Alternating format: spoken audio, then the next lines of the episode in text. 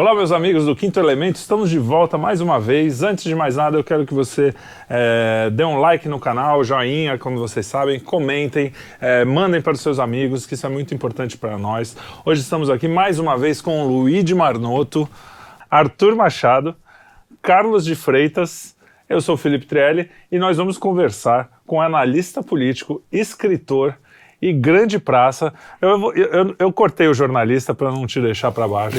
É, Paulo Henrique, que é o PH do PH Vox. Boa Paulo noite. Henrique, o que mesmo? O último nome eu não sei. Araújo. Araújo. Araújo. Araújo. Paulo é Henrique Araújo.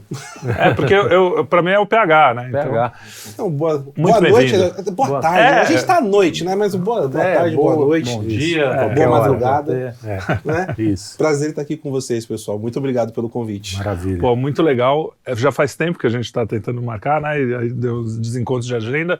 E agora finalmente você está aqui. E eu vou começar mostrando, inclusive, nós temos aqui o livro O Mínimo sobre o Foro de São Paulo, que ele acabou de lançar, não é isso? Faz isso mesmo. pouco tempo. E é o Foro de São Paulo. Eu quero começar com uma pergunta a respeito. Como que você escreve um livro sobre uma coisa que, desde que eu sou moleque, eu, as pessoas dizem que não existe. Você está falando sobre contos de fadas. Como é que é essa história de falar sobre algo que não existe? Não, é chapéu de alumínio. Chapéu de alumínio. É, eu uso muito chapéu de alumínio. Não, o Foro de São Paulo, né, é um, um tema intrigante e que ao mesmo tempo é um problema. E a ideia de escrever esse livro nasce desse problema, porque a gente sabe, o professor Olavo falava já do Foro de São Paulo, que foi descoberto aqui no Brasil pelo José Carlos Graça Wagner ainda em 93. Sim. O, o Dr. José Carlos Graça Wagner falece no final dos anos 90 e passa muita coisa pro Olavo, pro pessoal do Mídia Sem Máscara, que começa a denunciar o Foro de São Paulo. Só que nisso, a própria esquerda já começou a perseguir o, o Dr. Graça Wagner no Brasil na época, né, tornou a vida dele um inferno, e isso ficou no submundo, porque era necessário manter o Foro de São Paulo embaixo do tapete, porque era uma grande coalizão de partidos políticos, agentes políticos, depois, né, a partir ali do segundo, terceiro, ter, a partir do terceiro ano do Foro de São Paulo, grupos guerrilheiros, é, grupos narcotraficantes e toda tudo que a gente pode imaginar que existe aí da revolução é, latino-americana foi sendo aí abarcada dentro do Foro de São Paulo. E o Foro de São Paulo ele começa a ganhar uma força propulsora grande depois da eleição do Chaves, né, que era um dos polos centrais do Foro de São Paulo, e o, a eleição do Lula aqui no Brasil em 2002. Em 2005 é quando cai a cortina, eles admitem a existência do Foro de São Paulo. O Lula é, ele faz uma palestra no encerramento da reunião do Foro de São Paulo de 2005 e ali ele fala da importância do Foro de São Paulo, que só depois que ele chegou à presidência que ele foi compreender a importância que o Foro de São Paulo teve para isso. Fala do companheiro Chaves, do companheiro é, do companheiro Fidel, fala de todo mundo, né, dos Kirchner na época. Só, só, uma coisa, mas o PT foi membro fundador, né? Do... Na verdade, a gente pode aprofundar um pouco para chegar nessa questão do membro fundador. Se a gente for puxar até o domínio do Foro de São Paulo, do site do Foro de São Paulo, pertence ao PT. Né? Hum. Só que o Foro de São Paulo ele foi fundado pelo Fidel Castro hum. e cofundado como uma figura de publicidade o Lula. Tá. Né? Mas se a gente for puxar a fundo, o Foro de São Paulo ele nasce 10 anos antes do, do, da sua fundação formal. Ele nasce na Nicarágua. Na Nicarágua, no aniversário de um ano da Revolução Sandinista, Sandinista é. que o Lula, inclusive, deu a data no último debate. No último debate, quando o presidente Bolsonaro pergunta para ele: é, e o seu amigo, o Daniel Ortega, é seu amigo? Ele faz a pergunta, e o Ortega? Ele fala: olha, acho que é 18 de julho de 1980, eu estive lá na comemoração. Você vê que o, Lula, ele lembra a data, o dia, o mês certinho. Uhum. E ali foi na, no aniversário de comemoração de um ano da Revolução Sandinista. Revolução Sandinista, que derrubou a, a ditadura do Somoza, que só foi possível pelo apoio em vários níveis do, do Fidel Castro, uhum. a partir de Havana. E nessa comemoração foi onde teve uma reunião enorme de toda a esquerda latino-americana e do clero vermelho, né, da ala esquerdista materialista da teologia da libertação, infelizmente da Igreja Católica, também foi enviada para lá. Então, ali é o ponto, é o dia, aquela data que o Lula falou, é o dia que ele conheceu pessoalmente, até onde se sabe, o Fidel Castro. E ali começa a ser formatada toda a integração que existiria para o Foro de São Paulo surgir.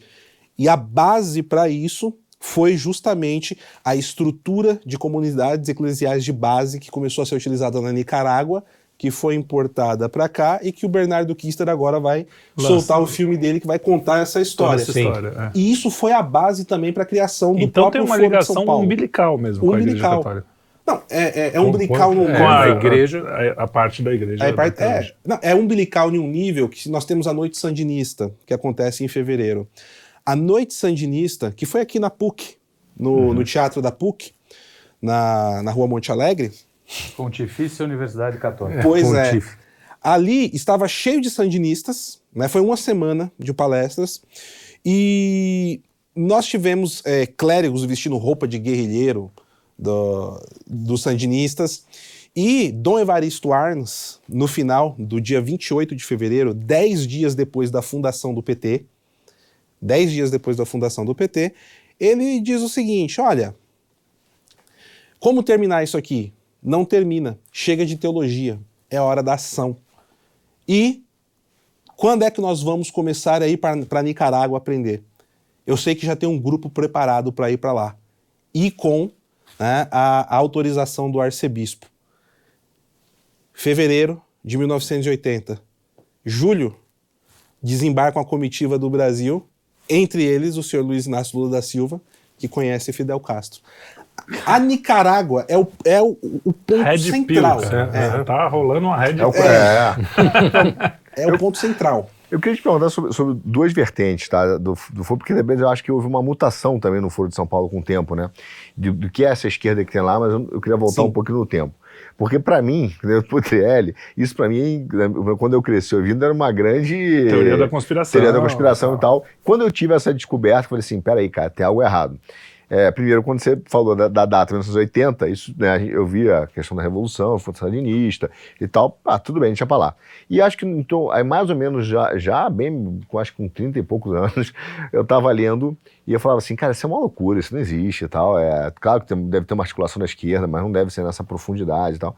E aí eu peguei a Constituição e comecei a ler a Constituição Federal, acho que agora não lembro se é capítulo 1, artigo 4, ou capítulo 4, artigo 1, tem lá o objetivo da Constituição do Brasil a integração econômica, social e política da América, da América Latina. Latina. Aí eu parei, cara. Comecei... É o projeto da Pátria Grande. É, aí eu parei, é isso que eu ia começar a te perguntava assim, cara, o que que isso está fazendo na Constituição brasileira? Nenhum país se propõe na sua Constituição integrar Exato. harmonicamente. E se refere a outro. A isso foi em 88. Países.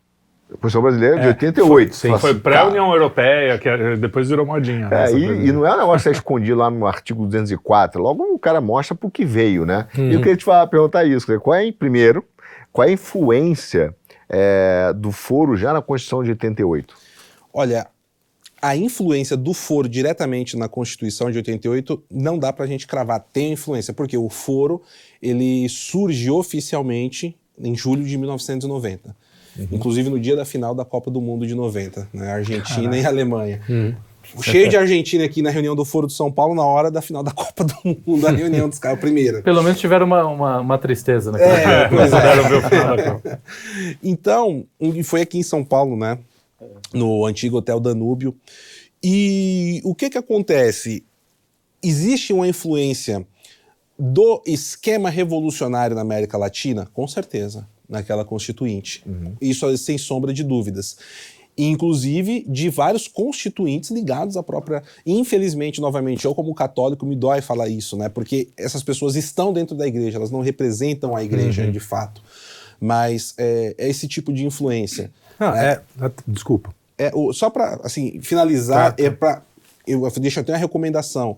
O Dr. Plínio Corrêa de Oliveira, né, ele escreve, assim que terminou a Constituição de 88, é, ele escreve um livro falando como a Constituição de 88 iria levar o Brasil ao caos. E ele prevê que isso demoraria mais ou menos aí uns 30 anos no livro. Caraca. E, inclusive, o Dr. Plínio Corrêa de Oliveira, ele faleceu em 95, né? E ele prevê, inclusive, algo, meio que a nosso, o nosso, as nossas tias do Zap, ele Olha. prevê. Porque ele fala que o Brasil, ele ele vai rumar, ele faz já no final do livro, né? O Brasil ele vai rumar para uma situação tão difícil e sem solução, numa crise entre os poderes com essa Constituição, que os telefones do Planalto vão tocar 24 horas por dia, as pessoas perguntando o que fazer, o que fazer, e ninguém terá uma resposta. Olha isso é o só. WhatsApp de hoje em WhatsApp, dia. É a tia do Zap. Né? O Dr. Plínio Corrêa de Oliveira ele prevê isso. Então, é uma literatura interessante. Sabe sobre você esse o nome do livro, não? Do Plínio? Depois a gente procura. É, né, depois a gente, não mas agora vai me falhar a cabeça, né? Você, Mas- é, vocês também não me não estou enganado, vocês lançaram livros pela sua pela editora da PH Vox. Sim, inclusive Sim. do Plínio. É, não, dele. Sim, é, sim, do Plínio- do Dr. Plínio Corrêa de Oliveira nós lançamos o Baldeação Ideológica na Divertida e Diálogo. Nós lançamos com um novo título, né, que tem é, anexos a mais né, da obra, que chama-se Corrupção da Linguagem e a Propaganda Comunista. Que demais. né? Porque ali o Dr. Plínio Corrêa de Oliveira, ele percebe, no Concílio Vaticano II, como a palavra diálogo estava sendo utilizada como uma palavra talismã. E aí ele isso faz um estudo, ele escreve o livro assim, é, é super rápido, é, é. Talismã a seria o gatilho, palavra gatilho. É mais do que isso ainda. Porque ela, ele vai, ele pega o conceito da palavra talismã e vai, vai destrinchando dentro de todo o livro, mostrando como esses conceitos são utilizados mais do que um gatilho, porque o gatilho você usa para exprimir algo, um sentimento, É uma etc. coisa mais emocional. mais né? emocional. Entendi. A palavra talismã é utilizada para fazer uma baldeação ideológica.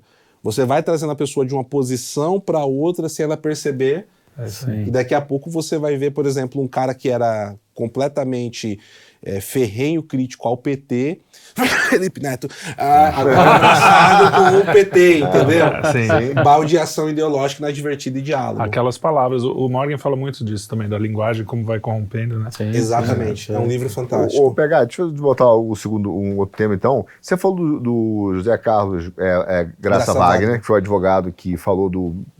alertou para a existência do foro dessa, dessa, é, da- dessa organização que ainda não estava formada né, em si. Mas ele também falava.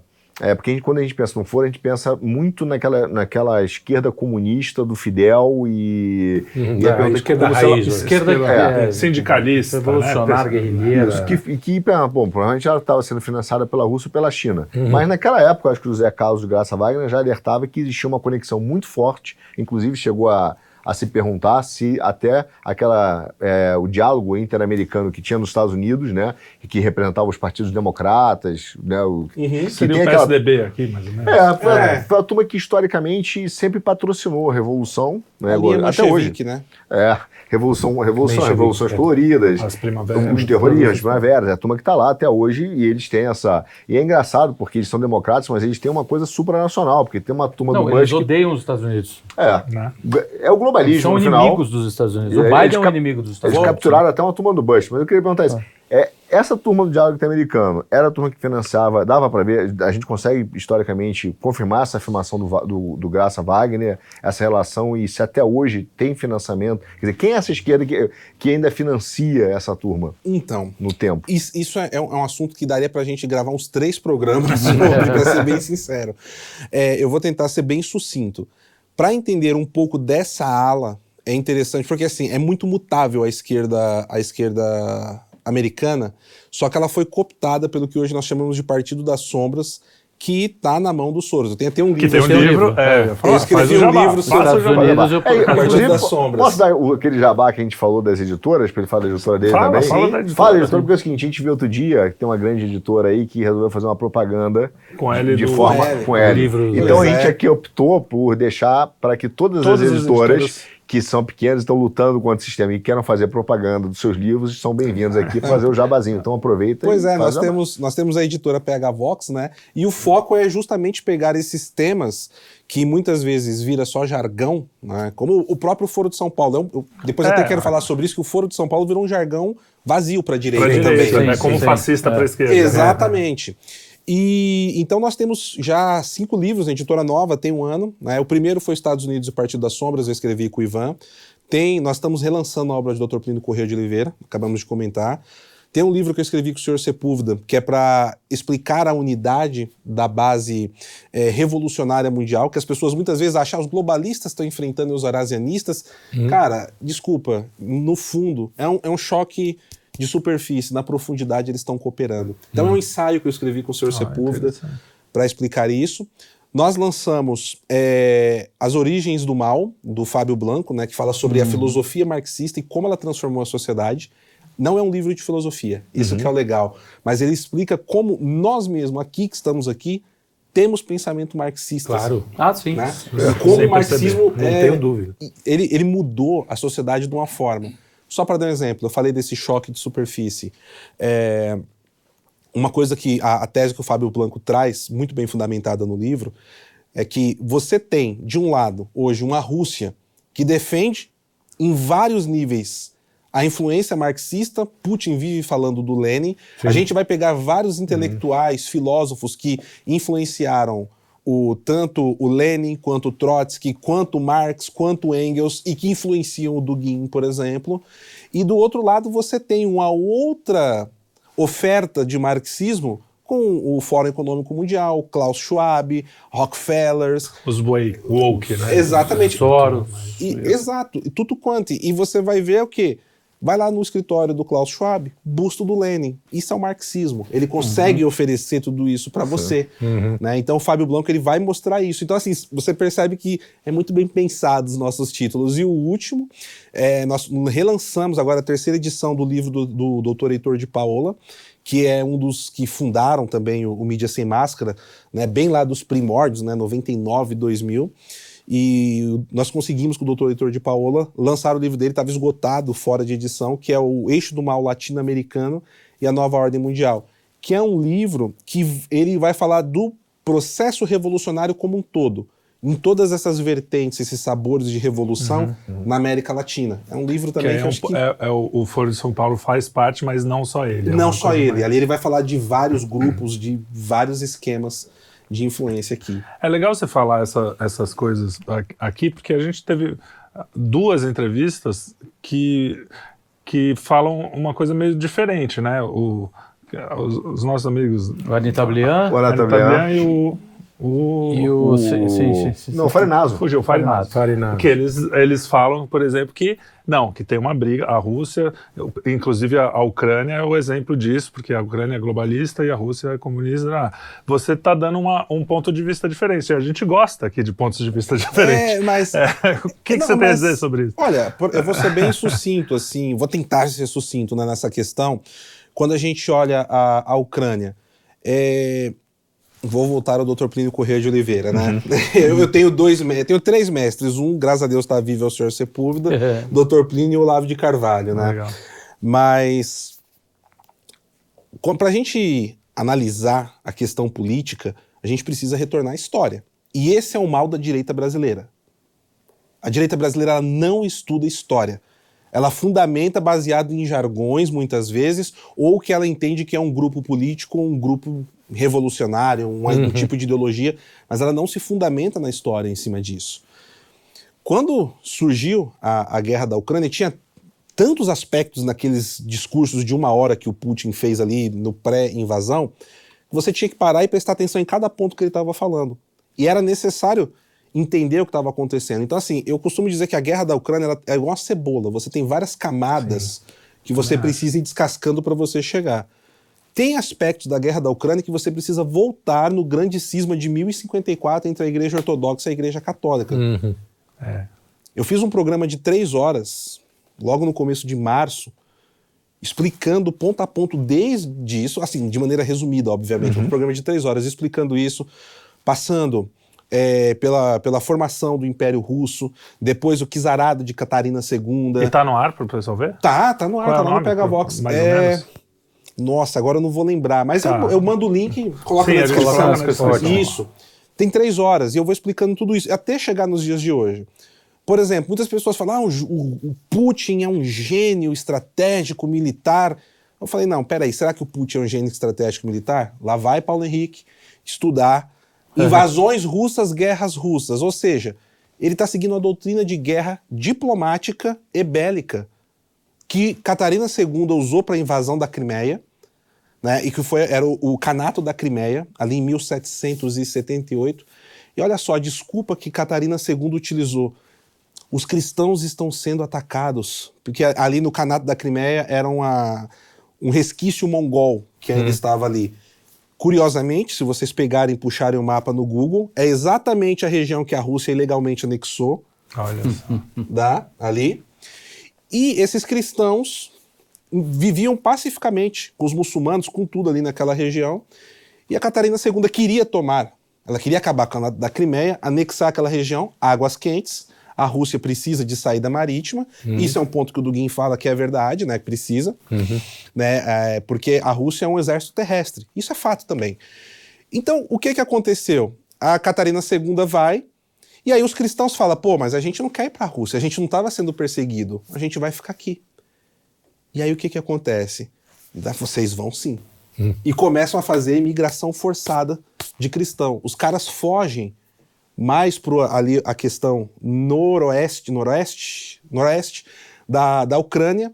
E esses cristãos que estão, esses cristãos que estão fugindo porque não querem ser salvos. Vocês ouviram essa história de que o Putin ia salvar o pessoal que estava. Não ouviram isso? Sim. Eles fundam uma cidade, numa região erma, que eles começaram a se refugiar. Essa cidade chama Mariupol. A cidade que, segundo Putin, está cheia de nazistas, que Sim, sim. reduziu a cidade a cinzas. Então, existe uma questão histórica com Mariupol e a questão da ah, Azov, não sei o quê. Cara, quer falar de nazista? Tá cheio de nazista no exército russo. O Wagner Group tá entupido de nazista. E aí? Hum, entendi. Tem, você tem entrevista de oficial russo da TV falando: eu não tô nem aí para nacionalismo, eu sou nazista. É um, um oficial que em 2014 ele ficou famoso por soldados ucranianos que ele matava na invasão da Crimeia, fazia colar de orelha. Cara, Jesus. Então, assim, bacana. É, bacana. então assim, tá entendendo a questão da história? Isso- Sim. Então, O- assim, isso é pra pra falar pro, pros caras, porque tem cara que acha, não, ele é um. É, é quase um, um cara que tá salvando o Ocidente. Contra o globalismo, Ah, porque é né? contra, É, E é. ele é mesmo contra o globalismo, essas Mas, coisas. mas Só que. ele, é, É, ele será? é a favor da, mão, da Russia. Não, Pois é, a pergunta acho que ele que foi Será? boa é: será que ele é a favor totalmente Será? do globalismo? Contra. Exato. É, é contra? Será? Ou contra? Será que ele é contra? aí eu acho que entra Também no tem que você falou, que assim, na, na superfície parece, embaixo eles estão. Inclusive porque saiu uma notícia recente que ele estava tirando, estava recuando os exércitos. Alguém postou isso, acho que no Facebook. E aí o, o analista comentou o seguinte: por quê? Porque na verdade o que os Estados Unidos está fazendo é o seguinte: mandar muita arma para lá para enfraquecer o, o seu próprio território.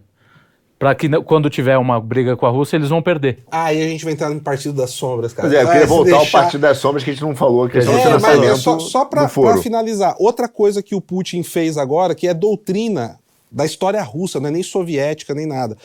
O próprio esquema de desinformação russo que a gente vê hoje, a gente acha Sim. que, ah, não, porque a União Soviética não, cara. Desde que existe o czarado, a Rússia tem esse Já sistema tem de esse- desinformação. Os soviéticos só melhoraram o esquema. Quando o Stalin invadiu a Finlândia, como que ele invadiu a Finlândia? E a Polônia? Olha, não, os caras estão sofrendo, a gente precisa ir lá, principalmente na Finlândia, a gente precisa ir lá salvar os finlandeses que estão sendo oprimidos por esse regime que está aí. Pegaram um cara do Partido Comunista Local da Finlândia, fulano agora é o presidente. E aí o cara pegou, declarou que eles estavam sofrendo com outro regime e o Stalin mandou o exército invadir a Finlândia. É a mesma história do que Sim. está acontecendo agora no, no- em, em- em Lugansk e Donetsk. Muito Então, louco. assim, o Putin é um gênio? Não, ele está seguindo uma doutrina. Cara, isso está documentado, tem livro, tem tudo sobre isso. Entendi. Né? Falta nós o acesso e, às vezes, a direita conhecer a história para saber Estudar. que. Então existe uma ligação entre esses caras e os woke, que aí entra no Partido Sombras das Sombras. São Vamos os, falar são os sobre isso. versão moderna? Eu vou, eu vou Woke falar, é eu vou falar sobre o Partido das Sombras bem rápido, né? Porque aí a gente consegue até voltar pro, pro foro, que tem um monte É, de coisa que é. vai bater nisso da Rússia também. Tá. Só pra, desses dias de hoje. É, Vamos lá. Se você abrir seu celular, quem está assistindo agora, abrir o celular, procurar Putin, Agenda 2030. Vocês vão encontrar declarações do Putin em 2022 defendendo a Agenda 2030. Caraca. O IA. Que é uma pauta Vocês vão globalista, né? globalista no tal. no talo. E aí, quando a guerra começou a, a esquentar, o Dugin soltou um texto falando, não, porque isso daí foi uma entrevista que ele deu, acho que pro Il Giornale da Itália. Enfim, ele deu, ele deu entrevista para um jornal italiano. Aí o, o- o jornalista italiano falou: olha, você está falando de uma tradição, de um retorno à tradição e etc. Papapá, mas o Putin vive defendendo pauta, pauta globalista. Ele falou: não, não, não. É que você tem que entender. É que esse Putin que você está falando é o Putin lunar. É a fase lunar. E você tem o Putin que estamos vendo agora, que é o Putin solar.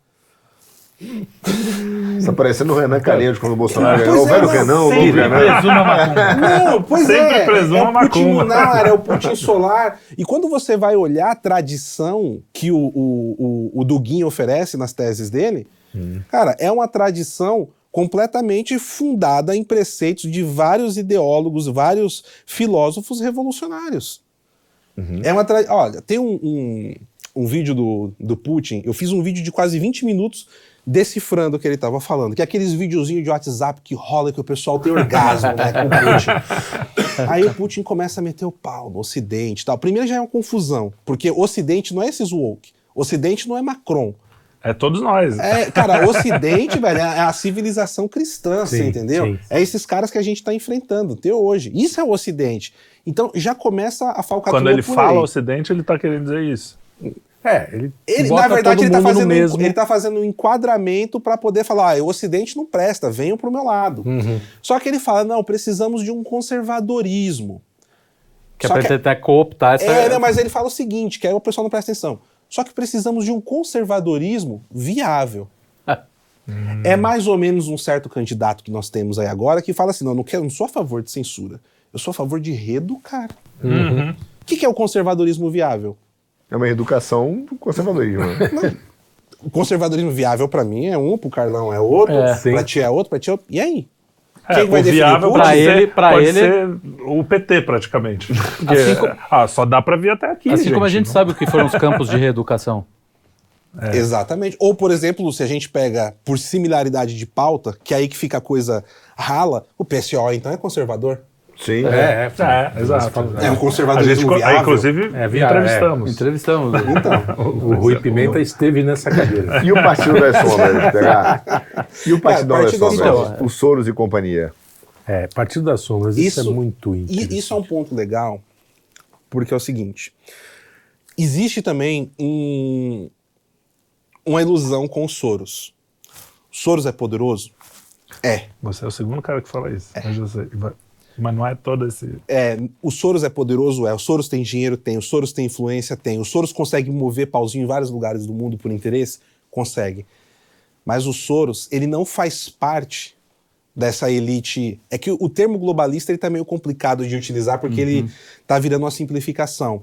Mas vamos colocar dessa elite metacapitalista que quer implementar um poder supranacional nos países. Ele não faz parte? Ele é uma ferramenta. Existem dois grandes grupos. Eu recomendo trazer o Alexandre Costa aqui para falar Sim. sobre Ah, isso. vamos atrás dele, mas o Alexandre Costa na caverna. Vou dar um... É, ele na caverna Ah, dele. não sai da caverna? Vou, vou, ten- vou tentar ajudar, mas assim, o Alexandre Costa ele é a melhor pessoa para explicar mais sobre isso com a densidade. Mas existe um núcleo de mais ou menos 300 famílias que controlam muita coisa no mundo hoje e um grupo periférico que chega a 2 mil famílias. E existem alguns grupos laterais que são utilizados, né? há uma divisão de interesses e há grupos laterais que são utilizados ora de um lado, ora do outro. E o George Soros, ele. Obviamente, existe conexões desses grupos. Existe. Óbvio, não é? Só que esse pessoal age nas sombras, cara. Por exemplo, o pessoal acha que o Klaus Schwab é o, o anticristo. Cara, o Klaus Schwab é moleque de recado. O pior é o- os que a gente não a gente conhece. não e que a gente não vai Não conhecer. vai- Esses caras não Sim. aparecem. Eles não, não vão aparecer em lugar Claro. nenhum. Entendeu? É, e estão escondidos assim, eles não precisam aparecer. E o, o, o George Soros ele serve justamente por conta disso. Ele é espalhafatoso, ele é vaidoso, ele aparece. E aí os caras um usam o boi o de piranha. é, Um boi de piranha. boi de Só que ele construiu é, uma estrutura de poder muito forte. É, No livro do, do Estados Unidos Partido das Sombras, eu explico como foi esse processo. Ele, ele começa a financiar, ele segue a ideologia do, a filosofia do Karl Popper, né, das Open Societies, as sociedades abertas. Só que ele consegue lograr êxito de verdade dentro dos Estados Unidos, que era a intenção dele, quando ele conhece a Hillary Clinton, já como primeira dama. e a Hillary Clinton, discípula do Saul Alinsky. É, Sim. sim. E aí ele traz toda a base do Saul Alinsky para ser trabalhada com a grana e investimento do George Soros. Só que assim, é, para resumir, tem muita coisa antes de ele conhecer a, a Hillary, tem no livro, nos Estados Unidos Partido das Sombras, mas o, o, o Soros, até ele conseguir lograr êxito, que foi colocar um presidente na cadeira da sala oval americana que respondesse a ele, a.k.a. Barack Obama, ele levou 28 anos de muito erro. Só que era assim, ele errava, dava errado, o que que era matriz de Consertava. pivotamento, consertava, ia tal. Por exemplo, a gente vê o, o negócio das big techs, desculpa, Carnal. O negócio das big techs como estão hoje, né? Todo mundo fica, ah, as big techs, tal, 2020 foi uma loucura, né? E tudo mais. A essência disso, o Soros percebeu e começou a aplicar em 98.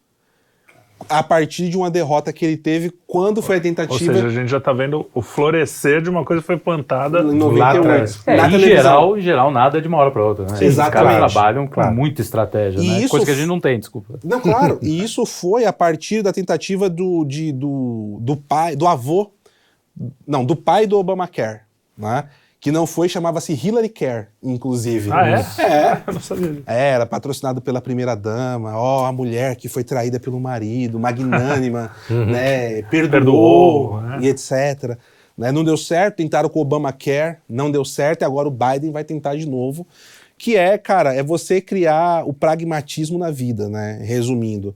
Chega a um ponto que assim, ó, esse cara aqui, o Carlão tá, tá com o fígado todo lascado, Tá, mas se a gente puxar um gráfico aqui, quantos por cento de pessoas que foram tratadas dessa doença sobreviveu a 10%? Quanto que gastou? Ah, O gasto foi absurdo. Então mata. Mata. Exato. Abraço, Uti- querido. utilitarismo, Utilitarismo total. Materialismo É, utilitarista. util- perfeito, utilitarismo da vida. Então, é, só que o Partido das Sombras ele tem uma estrutura de trabalho muito bem elaborada, tá? Com várias organizações, financiamento, que é o que respinga aqui no Brasil, E no inclusive. Respinga no foro. E muitas vezes as pessoas não percebem. Por exemplo, se você lê os Estados Unidos e o Partido das Sombras, é, o- a última parte, eu pego um documento, que é um artigo da Times, onde os caras contam, com eufemismo, tudo que eles fizeram, tudo, tudo, na eleição de 2020. E aí a gente vai decupando. O final do livro é decupando quem são as pessoas, os grupos, financiamentos, ligado ao que, defende o que, etc, etc, etc, etc. O que, que a gente menos fala no livro? Daquilo que mais se fala sobre a eleição de 2020. Ah, o voto pelo correio. Voto. O voto pelo correio foi importante? Foi, mas não- só Ah, é o que voto tá. pelo correio não era, necess... não era o bastante. É, é a mesma coisa que falo aqui, eu não vou falar para não derrubar Da a maquininha. live. Maquininha. É, que é a mesma tudo bem, coisa. pode até ter uma, uma- mas o que o que está acontecendo agora, por exemplo, com a censura, é- faz parte de, um- de- de uma, é, como é que se chama em Engrenagem. manipulação da, da, De da- massa. Exato. Não, manipulação da eleição, né? Ah, sim, sim, Cê- é cê- visível. Isso já está já tá um jogo fora do. É, né? e, e quando, se vocês lerem o Partido da Sombra, vocês vão entender, vocês vão pegar, a gente começa assim, da, da cultura histórica americana, precisa entender a cultura histórica americana na, na questão política até chegar à eleição de 2020. Porque você chegar, vou explicar a eleição de 2020, você não entende nada. Sim. Novamente, precisa estudar a história para você entender. Então a gente volta. Quando os peregrinos saíram do. O livro começa assim. É tipo, Então, o né? Morgan fala, tudo é Gre- volta para Grécia Antiga. Não, mas Exato. isso Então, eu queria te perguntar O- sobre o que eu te perguntei do, da, da- do Partido das Sombras, desse financiamento, que é dito lá pelo, pelo, pelo Zé Graça Wagner, já naquela época dos diá- diálogos interamericanos. Interamericanos. Diálogo interamericano. Porque eu, eu vejo que essa, dizer, essa esquerda, ela tem se transmutado.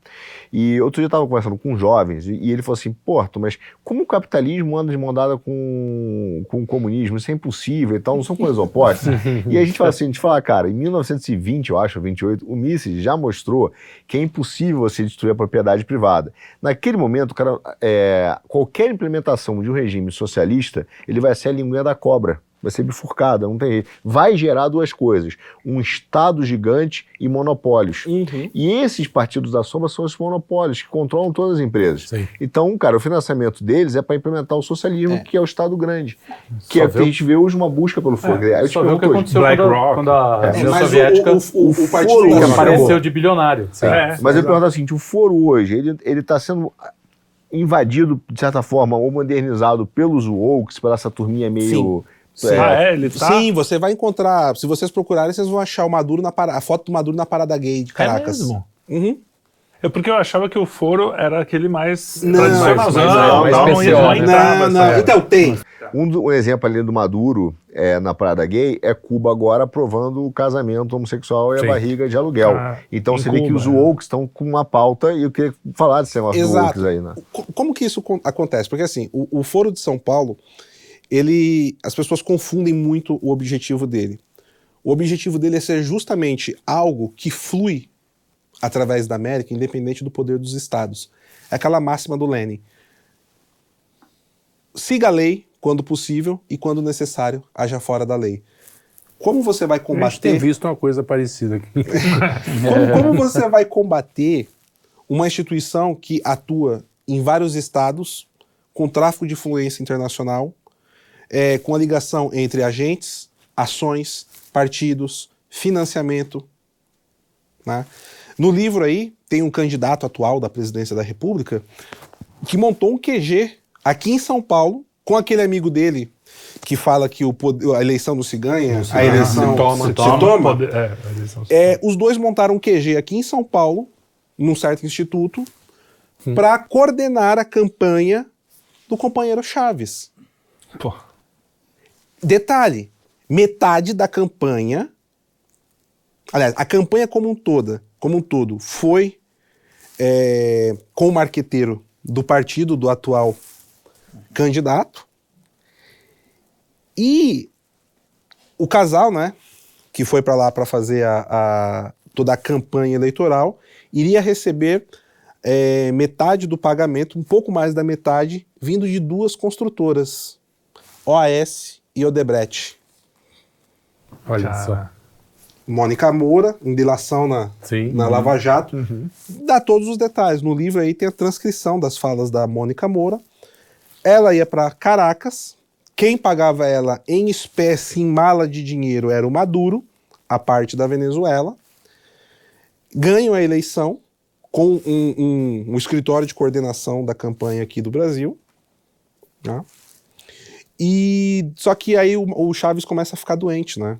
Uhum. morre, desce de tobogã, diga-se de passagem. É. Sim. E, e aí eles tomam um calote, porque a Odebrecht pagou tudo bonitinho, o que tinha que pagar, porque a Odebrecht, o departamento lá de negócios estruturados, É, era Funcionava, era- era- era- bom, né? era, era bom, o negócio funcionava, mas a OAS não. E ela fala, foi o maior calote que eles tomaram. Eles receberam a metade do dinheiro. E a Venezuela, depois que o Chaves morreu, a gente tem outros Ah. problemas, o preço do, do petróleo caiu. Ó, aquela velha máxima, né? abraço. Cobre o dobro na campanha política para receber o que você. É, né, a máxima do Brasil. Ela fala que tomou um, um cano milionário. E isso está protocolado, documentado em delação premiada da Operação Lava Jato. Não sou eu que estou falando, não estou inventando isso. Tá. Né? Mas é, eu, o- o- acho que de- do que você falou, uma coisa importante da gente deixar bem claro é que os caras que são do Foro de São Paulo, eles se consideram uma coisa só, uma coisa supranacional. Ele tá quando quando o, o candidato aqui faz a campanha para o Chaves, é porque ele é, para ele é uma coisa só. É, quando ele investe no metrô de Caracas, ou investe, é, porque para eles é- a América Latina seria uma coisa só. que é um Sim, é grande que é a integração da América Latina. É, então, ó, é o risco dessa moeda única que está no, no programa desse, de um dos candidatos do, aí. do, do, do moeda candidato única Barba. da América Latina. É, né? Se a gente tem candidato padre, vamos chamar de candidato, Candidato Barba. Barba, é. É, candidato Barba. Então, tem um ponto que quem lê o livro vai perceber que o núcleo central e que era a herança da coordenação do, do movimento revolucionário na América Latina era o Chaves, era Caracas, era a Venezuela. Uhum. Ele nem parecia tão brilhante assim. Ah, Não, mal, a, a questão não é que é brilhante, a questão é que o Fidel enxergava ele como um filho e ele enxergava o Fidel como um pai. Uhum. Existia uma sinergia. Ainda tem essa coisa Tem. freudiana aí, né? Tem, Ah. tem. E não, é Então ele sério. seria um herdeiro natural do. Exato. E o Lula é um filho bastardo. É mais ou menos isso. É mais ou menos, é mais ou menos isso, Carlão. É mais ou menos isso. É, no livro eu falo bastante dessa relação, mas eu vou indicar um livro de um jornalista. Esse é jornalista com J maiúsculo aqui do Brasil.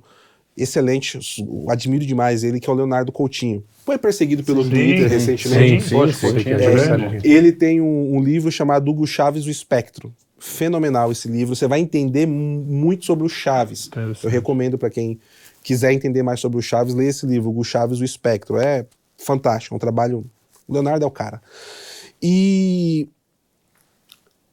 quando nós temos, por exemplo, o Porto de Mariel, o Porto de Mariel, ah, o Brasil eh, fez o investimento através do BNDES, tem toda uma cara de legalidade. Se você for olhar no É, tem. o pessoal ainda fala isso, não, mas tá tudo Tá tudo certo e tal. Só que quem pediu pro Porto de Mariel ser construído, sabe quem foi? Hugo Chaves. O Emílio Odebrecht foi visitar o Chaves em Caracas. Tava lá, negócios, business, prudência, sofisticação, curtindo a mão invisível. né? Sim. Liberais. Prudência e sofisticação. Aí o Chaves vira para ele e fala assim: olha, preciso que você construa um, ou reforme, né? O Porto de Mariel lá em Cuba. Aí o Emílio fala: olha, eu posso até fazer um pedido do senhor, é uma coisa que é difícil de negar, presidente, mas eu tenho negócios nos Estados Unidos. O Cuba está sancionada. Se eu faço essa obra lá, eu posso ter problemas. Mas, se o senhor pedir a intermediação do Brasil, pode ser possível. O senhor pode fazer um telefonema para o presidente e candidato Barba e ele pode resolver. Aí o Chaves fala: Não, eu vou resolver isso. Chaves liga para candidato Barba 2007. Candidato Barba liga para Emílio Debrecht. Chaves me ligou. Vamos providenciar. Aí usa o aparato do Estado. BNDES. BNDES, pá, Escambau. Porto de Mariel, inaugurado por quem? Dona Dilma Rousseff, em 2013. Uhum. Vai pra lá, na ponte, anda de carro aberto, igual o Xi Jinping. Quem fala isso? Quem contou toda essa história? Emílio Odebrecht, delação da Lava Jato. Documentado, em autos do, do- da justiça brasileira. Uhum. Assim, aí eu queria pegar um ponto aqui. Por que que, assim, é, eu, eu escrevi esse livro? Uma coisa que o Leonardo Coutinho falava, e o Leandro Ruschel também fala, que eu acho muito interessante. O Leonardo Coutinho, principalmente.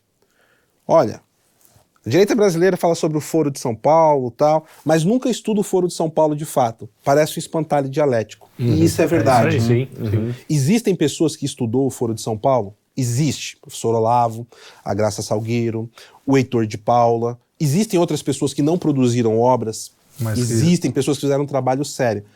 Mas o Foro de São Paulo virou uma coqueluche no, Uhum. no debate público. Mas isso assim, quando populariza, não acaba acontecendo sempre?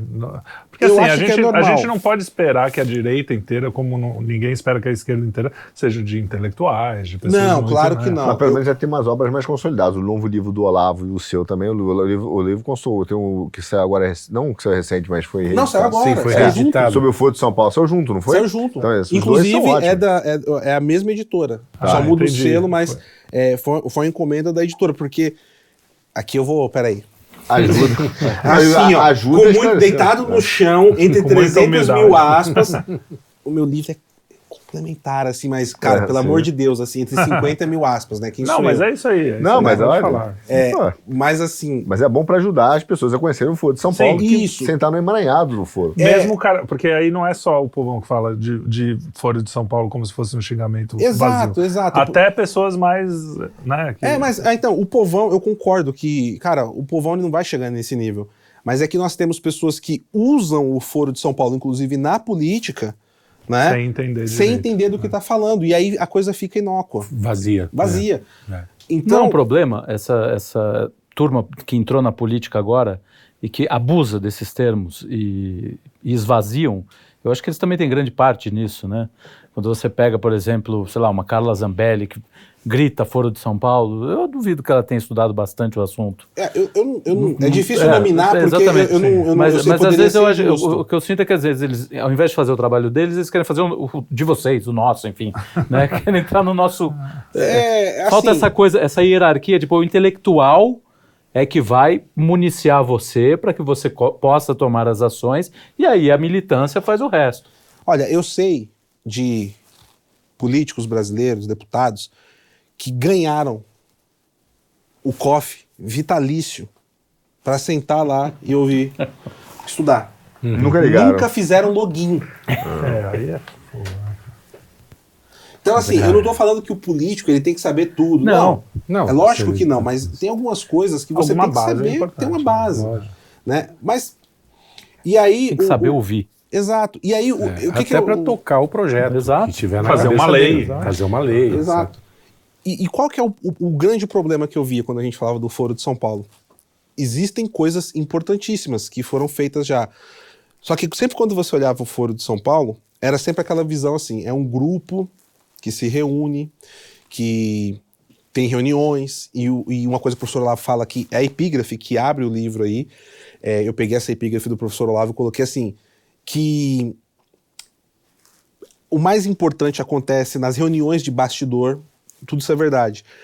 Só que assim, em 2016, muitas pessoas começaram a falar: não, o Foro de São Paulo já era, morreu. Ó, o- a Venezuela tá lascada, os caras perderam um monte de país, tal, tal, tal, tal, tal, É, tal. porque eles chegaram a, a ter quase, Quase toda a tudo, América inclusive Latina. o Brasil, tudo, É, tudo. sim. Estão, estão em vias de. De não, voltar, já. na- é. Então, aí que De tá. fazer E de novo. A partir de 2019, por causa do nosso programa lá com o Sr. Sepúlveda, análise da semana, É. a gente sempre olhou muito para América Latina. Aí em 2019 o Maduro quase cai. E o Maduro não cai. Agora que você vai ficar interessado. Pô, já tô aqui. pra- É, o Maduro quase cai em 2019. E aí o Maduro, cara, tava com as malas prontas. E eu vi o Maduro na, na, na casa, na, no Palácio Miraflores, dando bravata. Eu falei, pô, esse cara vai embora hoje de avião. E foi bem no começo do governo Bolsonaro e tal, e de repente o Maduro fica. E daqui a pouco começa a chegar mercenário russo do Wagner Group de avião. E daqui a pouco esse avião começa a notícia que tá indo embora com ouro. Aí eu falei, não é possível um negócio desse. Aí eu falei. Aí a gente começa a se aprofundar, aprofundar.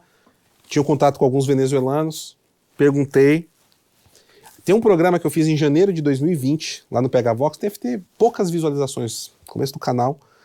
Eu falando sobre é, é, toda a extração de ouro irregular que a Rússia estava fazendo na Venezuela. 2020. Com- janeiro de 2020. E aí, só que em 2019, isso tem todos os detalhes no livro. O Maduro ele estava realmente com as malas prontas. E era necessário que é, é, houvesse uma, uma força popular, dissidentes da polícia, do exército, para derrubar ele. Só que eles precisavam de apoio. E esse apoio não veio. E não existe vácuo de poder na política. Nessa época, se vocês pegarem, inclusive os nossos amigos que hoje ficam achando que o Putin é lindo, maravilhoso, pesquisem, vocês vão encontrar declarações do Putin ameaçando veladamente o presidente Jair Bolsonaro. É, eu lembro dessa Fecha história. parênteses. É, E aí o Putin aproveitou o vácuo que ficou, não existe vácuo de poder, começou a mandar mercenário, militar, inteligência, arma. Tem fábrica de Kalashnikov dentro da Venezuela hoje. né? E isso, eu- a- as fábricas de Kalashnikov é um projeto que começa com o Hugo Chaves, tá? Mas hoje elas estão operacionais. E, e é o Maduro. Isso, a vem essa? AK-47. Ah, tá. É a metralhadora famosa, Uhum, que sim, com sim, lama, AK. com tudo, né? Sim, sim. E. O famoso armamento russo. Exatamente. e, e aí a- a- o Maduro se solidifica, pode perceber que de 2019 para cá o Sim. Maduro ele não tem mais problemas. E isso é no primeiro semestre de 2019. Quando a gente chega no segundo semestre de 2019, mais ou menos por setembro, vocês vão lembrar agora que começa a acontecer um monte de coisa. O pau começa a quebrar no Chile de uma maneira absurda. O Peru tem uma crise política que eles ficam alguns dias sem judiciário, legislativo e executivo, que foi Sim. um quebra-pau. Equador, mesmo quebra-pau do Chile. Bolívia, né? O Mandam um Evo. A, é, a, a questão da Bolívia, ela é, um- ela é um pouco des- desconjuntada dessa história, mas tem no livro também a questão da Bolívia. É, mas depois o Evo consegue voltar, É. graças aos, aos companheiros. Você vai ter o Equador com a mesma coisa, a Colômbia. A Colômbia foi três meses quase de quebra-pau na rua, que estavam tentando fazer a mesma coisa no Chile. Eu não sei se por coincidência ou não, aí eu- realmente eu não tenho documentos que possam comprovar ou não, mas nesse mesmo período o candidato Barba sai da prisão. E qual, É uma coincidência. é, e qual foi uma das frases que nós ouvimos quando o candidato Barba saiu da prisão? Precisamos fazer aqui no Brasil o que está sendo feito no Chile. Sim, é verdade. E aí, eu falei, pô, tá acontecendo, aconteceu alguma coisa aqui no meio que eu- a gente não tá pegando. Aí, Sepúlveda, vamos dar uma olhada. Caracas, julho de 2019, reunião do Foro de São Paulo. Ah! É esses é que morreram, que já ah, acabou. que o pessoal acha que sumiu. Não, aí, ok. Eles sabem se reagrupar, né, cara? Não, mas perceba o papel importantíssimo da Rússia e de Vladimir Putin nisso. Então, você fala coisas assim que são chapéu de alumínio, assim, a gente tem que botar o chapéu de alumínio.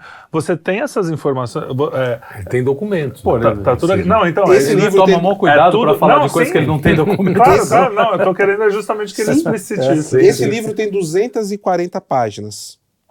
Ele tem 280 notas de rodapé. E eu fiz questão de que mais ou menos 95% das fontes que estão aí, que são de notícias, mídia e tal, tal, veículos de grande mídia. Veja, G1, Record, Tá. É o País, Clarim, Tipo, Elo Nacional. Você é. Teve só um, um parênteses nessa, é, nessa sua quase cartografia do foro aí, que a Turquia teve um aspecto importante, porque ela também foi apoiar agora recentemente o, o Maduro.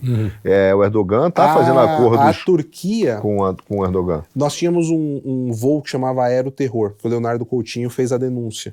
Tem na, na, na coluna dele na Veja. E o Aeroterror era um voo que era operado pela Conviasa, que ele era deficitário. Eles vendiam todas as poltronas e ninguém viajava. Ninguém sabe exatamente o que, que é, Tinha nessa- tinha ali dentro. No peso do avião, né? Sim. E ele ia para o Irã. Só que aí em 2017 ele foi, de 2017 ele foi, ele foi desativado e uma empresa semi-estatal turca começa a fazer todo esse processo de voos, a Turkish Airways. Né? Então, é tanto que a gente tem aquela famosa aquele famoso jantar do Maduro lá na Turquia com o cara do Salzinho, Ah, assim, Salzinho, lembra? sim, sim. então, mas lembra que é mais ou menos nessa época. Sim. cara. E, e aí o que que acontece? Começa a ter todo esse processo e você começa a ver várias ações de membros do Foro de São Paulo acontecendo assim, interligadas. Aí eu falei, pô, mas então assim, ó, reuniões, pá, a coisa desceu pro chão, para cada país os agentes estão estão agindo. E aí você começa a entender. Tem um- uma reunião que o, o- é um, um congresso campesinos, alguma coisa, agora vai me fugir o nome do congresso, que tá o Maduro e o Diosdado Cabejo. O Maduro fala com todas as letras. El plano de foro de São Paulo vai muito bem. Melhor do que eu pensava. Foro de São Paulo, vocês estão me entendendo? Plano do foro de São Paulo. Ah, Ou seja, primeiro então a, a empresa falou assim, não existe, isso aí é conspiração. Aí quando não existe, todo mundo fala, aí também a imprensa começou a falar como Não, se nada tivesse... Não, mas- a mas a Rosário, imprensa o fala-. Não, mas aí depois a imprensa começa a falar, não, não, agora morreu, a Venezuela, Morreu. não sei o quê. Não, E- o grupo de No Sim, começo, do, fala. no- no Peraí, começo do livro, Ontem, ou semana, o Lula agora voltou a falar que, na verdade, existe o foro, mas ele criou o foro para poder segurar. Ah, o radicalismo, É, né? pra ser uma coisa mais. Não, Uma ó, semana aí, sei lá. cara, o Chaves, quando o Raul Reis morreu, que era um dos comandantes da- das Farc, ele conta como ele conheceu o Raul Reis numa reunião do Foro de São Paulo em 94. Sim. Tem vídeos, procurar no YouTube você acha. Olha aí. É, É, tem Farcs, essas Tem coisas, tudo. a gente nem falou É- disso. ELN. ainda. Temos falado. É, é, um ponto que tá aqui na manga É, pra puxar também. claro. Já, já. Pois- não, e aí, quando a gente pega, por exemplo, o, o Diosdado Cabejo, nesse mesmo evento aí em 2019, que o Maduro fala que é do Foro de São Paulo e tal. Diosdado Cabejo, que é um dos comandantes do cartel dos sóis, né? escoa hoje 25% da cocaína no mundo. É coisa, hein? É, ele, ele fala, não, o que vocês estão vendo aí é a brisita bolivariana. Se preparem porque vem um furacão. E tá vindo mesmo. Tá. Tá vendo? E aí, para responder, para fechar né, esse ponto, em 2019 o Boric ainda não tinha sido eleito, 2019, 2021, perdão. O Boric ainda não tinha sido eleito no Chile e nem o Gustavo Petro na Colômbia. O, Evo, o, o, o Luiz Arce, que é o atual presidente da Bolívia, tá com, tava com as dificuldades. E aí o Evo foi fazer uma, uma caravana. Tem um candidato que gosta de fazer caravana também, né? foi fazer uma caravana pelo interior da Bolívia. E quem estava do lado dele na caminhonete? O embaixador da Argentina. O embaixador, não era um diplomata, um adido, não, era o embaixador da Argentina do lado dele. E aí o pessoal, né, os caras. Aí ele pega o microfone naquela explosão revolucionária, aí ele fala o seguinte: não adianta a direita, reacionária, tal, tal, tal, querer impedir. Nós estamos voltando com tudo, retomando todos os países, um a um. E agora só falta no ano que vem o candidato retornar para liderar o projeto da Pátria Grande. O candidato Barba. O candidato Barba. Isso foi há um ano atrás, exatamente. Mais ou menos essa Então, época. essa coisa do furacão, quando foi? Foi antes do, do 2019. Chile, antes do... 2000 é, foi na época do Chile. Foi quando tava começando acontecendo tudo ali, né? Então, no livro você vai ver várias coisas trazendo loucura. isso, assim, país por país. Você tem separado aí o que aconteceu no Chile, o que aconteceu no Peru, o que aconteceu no Equador, o que aconteceu em Honduras, o que, que aconteceu na, na parte da Nicarágua. Você tem uma parte histórica também. Então tem tudo isso organizado. Você tem aí. alguma, algum estudo, vocês estão fazendo algum estudo da participação da imprensa nisso? De- Não precisa. É, mas assim, se ela, se ela recebe, enfim, Olha, se recebe ou não é difícil. Acho que é praticamente impossível isso. rastrear. rastrear. É, Eu acho que não. Uma opinião. É só é matéria de opinião. É todo mundo Não é informação. marionete mesmo. É, é, cara, é o projeto revolucionário. É ideológico. Só para ter uma ideia, o- na- nessa reunião de 2005 que eu falei, é, do Foro de São Paulo, que o Lula fecha, que é a forma que ele vai ser a cocita, o Foro de São Paulo tal. Acho que é de 2005 que ele fala isso. Ele fala que ele, sobre a imprensa, que não, não publicizou a coisa e tal. Mas em- quando, depois de 2005, eles estavam com todo o poder na mão. A reunião do Foro de São Paulo em 2008 foi no prédio do Mercosul, na sede do Mercosul em Montevidéu. Ou seja, eles estavam com o Mercosul. É, eles. entrem aí no, no canal da Veja, né? A Veja tem muito material sobre o Foro de São Paulo, só que não- não é Foro de São Paulo, mas lá tá recheado. E entrem no, no canal da Veja no YouTube, você vai procurar Foro de São Paulo 2008. Vocês vão encontrar, os caras foram lá, filmaram, fizeram a reportagem. Só que aquela coisa, não, saudosistas da União Soviética tal, porque o, É, sim, o era- cara que fez não, não entendia. Sim. Mas pega, tem personagens brasileiros ali interessantes. Demais. eu tenho, eu tenho uma, uma dúvida recente no movimento que- aconteceu no Brasil, é, que, que existem diversos intérpretes sobre isso. E que para mim ainda, eu confesso que ainda está um pouco confuso, de repente você traz luz aqui. Por exemplo, você pega a visão do Farenaso e do, do Rogério Do e de algumas pessoas que falam o seguinte, ó, houve um movimento é, patrocinado pelos partidos das sombras, né? Tanto que em 2020 você, já- você tem entrevista do Armínio Fraga, que é ligado aos Soros, falando que ele é um cara de esquerda, né? Falando, "Ah, eu só não dou dinheiro para rico, tá, na, tá aí na, na mídia. Eu até botei isso no grupo outro dia, nosso grupo aqui de pauta, mas ele tá lá falando e tal, e falando das pautas comportamentais que acabam sendo um financiamento não direto, mas indireto, por exemplo, a organizações né, de, de, é, de tráfico de drogas, porque patrocina pelo uso, né? Então a elite patrocinando, liberação das drogas e tal.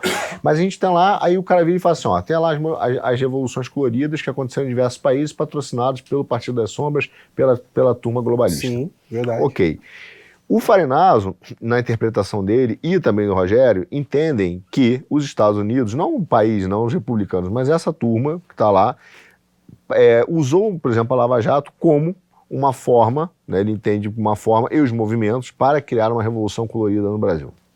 E aí ele disse isso, uma, umas conclusões que ele fala ali, até fala do movimento Vem Pra Rua, que Sim. tem na esquina aqui da Faria Lima tem um, um- exatamente um movimento agora mesmo nessa no Líbano, na Líbia, agora me falhou. Que é o mesmo nome. o mesmo nome. Então ele cria, ele fala assim, ó, esse movimento, na verdade, essa Revolução Colorida, patrocinado por essa turma, é, é que cria uma, uma revolução colorida, que é uma ideia do lavajatismo aqui dentro, é, junto com o Vem Pra Rua. Você fala, ok, tanto que hoje eles têm uma visão pró-Bárbara. Tá lá, pró-Bárbara. Caiu lá no colo do Bárbara, porque eles dizem assim, ó, eu sou nacionalista. O Olavo, até no livro dele, perturba, já, já, já perturba não, né? já debocha dos militares que caem na conversa da esquerda desde aquela época da Escola Superior de Guerra e tal. Enfim, pelo nacionalismo, tá lá.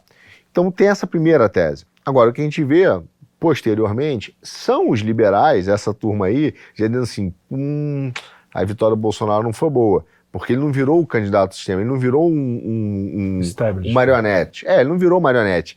Aí fala assim: vamos trazer o Barba de volta pro jogo? Eu discordo disso. É, então, Super, co- qual é- como encaixa esse cenário Eu do que vou- houve no Brasil? Porque os americanos desceram para apoiar o Lula.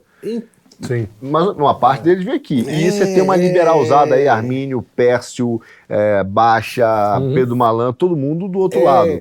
Que jogo é esse que tem por trás Então, disso? é que tem um fator chamado povo no meio que ferra tudo, cara. Estrutura da realidade. Eu, eu vou. Vamos. Só pra fechar aquele negócio da Ucrânia, que é uma outra narrativa que o pessoal faz hoje em dia, e que eu acho que vai explicar bem essa questão. Vamos Tá. pegar uma situação de fora, que aí a gente tira o Brasil do centro e a gente consegue fazer algumas similitudes. O Soros ele promove a, a Revolução Laranja, de fato, né, com grupos organizados, tal, tal, tal, dentro da Ucrânia. Como ele fez em várias repúblicas soviéticas. Aí você fala, pô, mas o Soros não é um revolucionário? Aí que tá, a gente tem que entender que a revolução ela é una. É como se existisse tentáculos, cada ideologia, eles alimentam uma revolução única, um monstro Movimento revolucionário. revolucionário. Sim. Só que tem hora que esses tentáculos se chocam. E é o que acontece agora, por exemplo, com, com o Putin e a galera aqui do outro lado. Eles estão se chocando no momento. Mas eu vou fazer um parênteses aqui, só pra gente dar entender. Nós tivemos o Roe versus Wade agora, que foi, Sim. né? Acabaram com a jurisprudência. E a Suprema Corte Americana, eh, eles começaram a reverter um monte de ação revolucionária que estava sendo. O que está acontecendo num país chamado Brosel, da América do Leste. né? É, o, o- o pessoal lá começou a reverter, porque lá o processo estava bem adiantado. E aí, o que, que o Soros fez? Ele deu uma. Ele escreveu um artigo, tá com uns dois meses, e ele fala assim: hoje, a Suprema Corte Americana é um risco maior para as sociedades abertas e as liberdades no mundo do que Xi Jinping e Vladimir Putin. O que, que é isso? É a unidade revolucionária. Porque a ação da Suprema Corte Americana é contra-revolucionária. Eles aqui estão brigando, mas com uma finalidade revolucionária. Então, para os Soros, a Suprema Corte Americana é um, é um inimigo muito maior do que o Putin ou Xi Jinping. Então, esse, esse, é- isso é inte- interessante a gente entender da mentalidade revolucionária, como ela funciona. Agora Fechei traz isso. aqui pro É, agora. Brasol. É, não, vou- Brosel, não. Aí eu vou lá na. Ucrânia. Ah, Ucrânia. Na Ucrânia. Ele fez a revolução. E aí, vamos, vou dar um salto aqui. Em 2000 e ele consegue colocar um candidato dele, tal.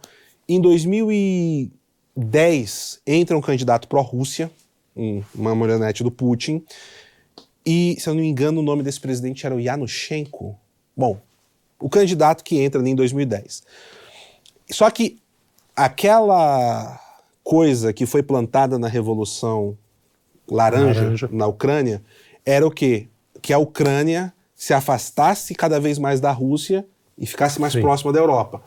E a grande vontade era entrar na União Europeia. E aí é, ele começa a ter uma pressão popular enorme. O documento de entrada da União Europeia estava pronto, praticamente aprovado. Só que o Putin, o que, que ele começa a fazer? Não, você vai ficar de picaretagem comigo?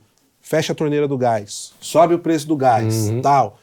Que até hoje ele usa isso. E quando a coisa chegou num ponto que ele viu que não ia ter volta, que o cara ia entrar mesmo na, na União Europeia, que era um aliado dele, era um, um político controlado por ele. Aí ele pega e descarrega um, empréstimos enormes na Ucrânia. E ele, além disso, ele, ele baixa o preço do gás, faz várias concessões, aí a Ucrânia, não, beleza, não vamos para a União Europeia, segura a bronca. Em 2014, há todo um imbróglio muito parecido na parte política com 64 aqui.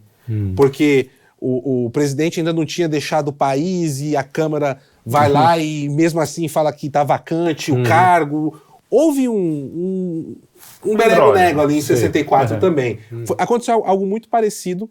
E aí o, o presidente sai do país, entra um provisório e aí tem uma eleição. Aí nessa eleição, né, entra um cara dos Soros, que é o Poroshenko, em 2014. E o Poroshenko entra, e qual é a primeira pauta que a galera vai em cima? União Europeia. E aí ele começa, a, o Soros ele desembarca na Ucrânia. O Soros ele desembarca na Ucrânia, ganha a principal comenda, igual o Che Guevara ganhou aqui também no Brasil, né? do ganha a principal comenda, começa a fazer investimento, financiamento, pá, não sei o quê, não sei o quê. Só que aí que eu falei, tem um fator chamado povo. E o povo ucraniano Já estava tava por aqui. Uhum. E aí surge um outsider. Volodymyr Zelensky. Que é o o cara que era tá famoso, comediante lá de TV, né? é, veio de baixo, morava numa cidade qualquer lá e montou um, um grupo de comédia, foi crescendo, era estrela da TV. E aí faz a série lá que tá tendo a HBO agora, né? E, e aí o centrão ucraniano, vamos colocar assim, só para ficar fácil de entender, Sim, claro. fala, poxa, tá difícil aqui, cara. Se Poroshenko aí vai vir se reeleger e tal, a gente precisa de um, de um outro candidato.